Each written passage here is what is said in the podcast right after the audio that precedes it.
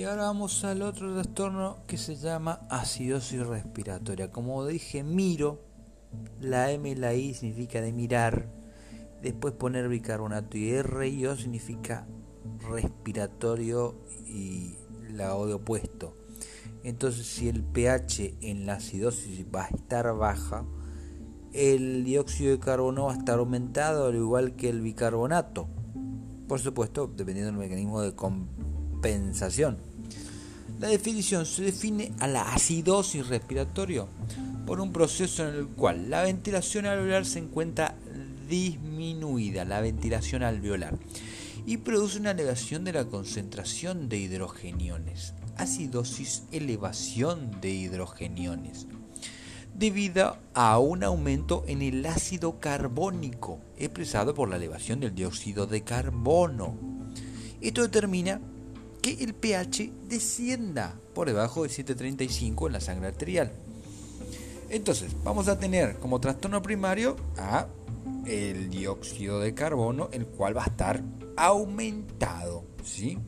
En 45. Y el pH va a estar disminuido que el principal desencadenante acá es la hipoventilación prolongada, a diferencia de la alcalosis donde hay hiperventilación, acá hay hipoventilación.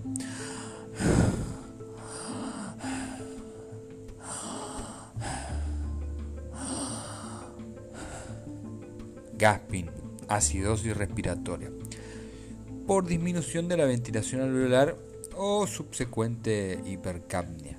En fin, repito todo de nuevo.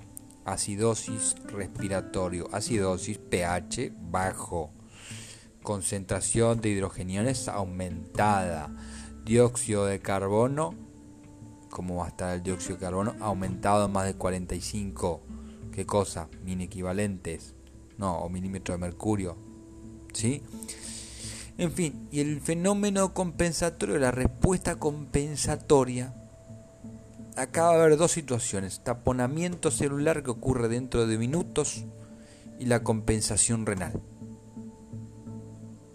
Repito, un taponamiento celular que ocurre minutos u horas y una compensación renal que no se completa hasta el cabo de 3 a 5 días, o sea, va a estar 3 o 5 días y está...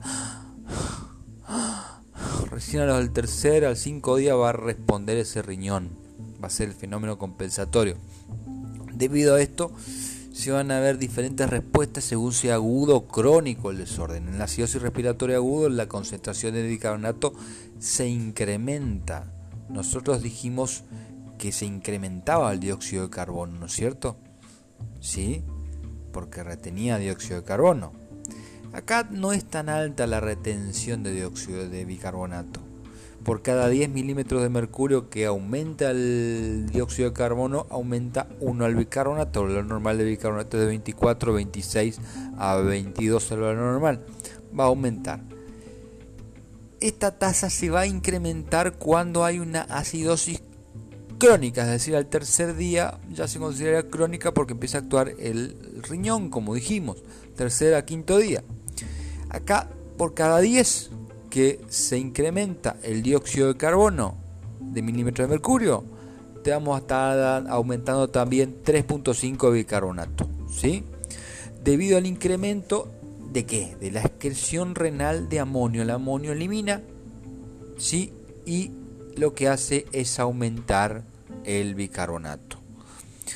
La respuesta renal es cuidadosamente regulada, tanto en la administración extra de bicarbonato, resulta de una excreción urinaria del exceso de álcali sin elevación de bicarbonato en el plasma. Repito esta última parte.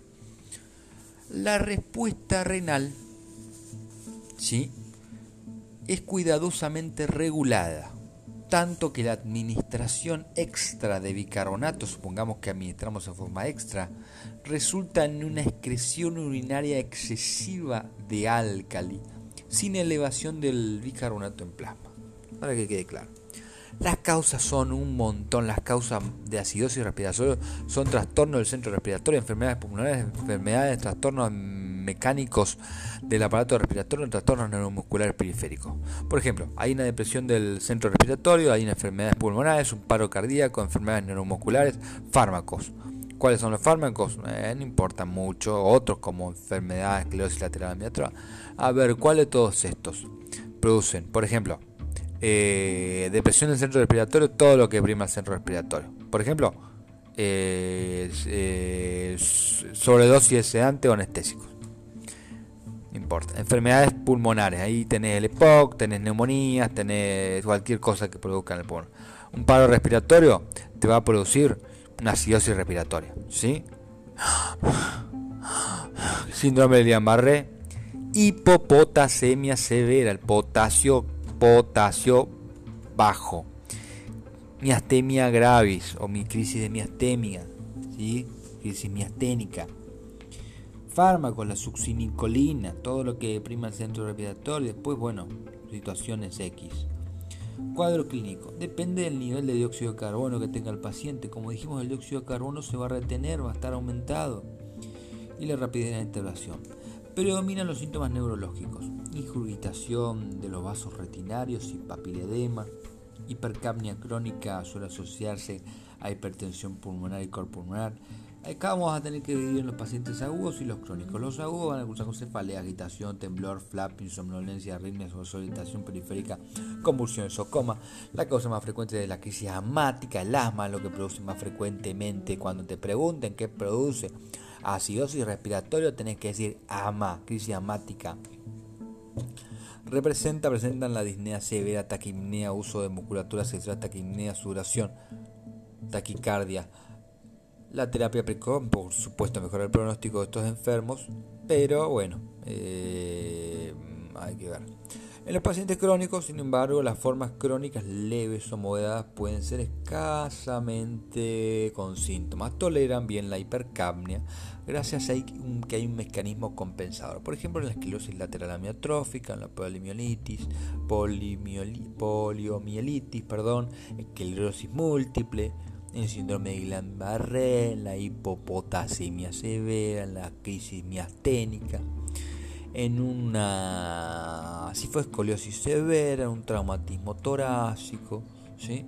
Eh, en una enfermedad de Pitwich, en una hipoventilación alveolar primaria, en una poliomielitis vulvar, eh, uso de sedantes, a un infarto, traumatismo del cerebro, tumor del cerebro. En todos estos se va produciendo escasamente porque es crónico, ¿no es la, retención de dióxido de carbono toleran bien la hipercapnia gracias a un mecanismo compensador, que es el mecanismo de compensación renal, eh, que trata de mantener los niveles de pH en forma aceptable, provocando así flapping, hipersomnia, ¿sí? disminución del nivel de la conciencia y en fase de reagudización de su patología que provoca aumento de los niveles habituales de monóxido de carbono. Repito, en fase de reagudización, la patología que provoca aumento de sus niveles. Los exámenes complementarios no importan, el tratamiento vamos a ver que acá vamos a tener que ver, además de la terapia que está causando todo esto, es fundamental la administración de oxígeno a un flujo que no empeore la hipercapnia y que asegure el correcto mantenimiento del oxígeno que sea superior a 60 milímetros de mercurio. Puede ser que el paciente requiera ventilación mecánica para esto, ¿sí? Y también la administración de bicarbonato está indicada cuando existe una acidosis metabólica, ¿sí? O en la parada respiratoria. Acidosis metabólica bicarbonato. Acidosis metabólica severa. ¿sí? El bicarbonato va de hasta 24, 22, ¿sí? hasta 26. Se supone que acá la administración de bicarbonato está indicada cuando coexiste la acidosis metabólica. ¿sí? Eh, también en la parada respiratoria y en el cuadro cuando hay un pH muy bajo. El tratamiento de la forma aguda además está dirigido a la enfermedad causal.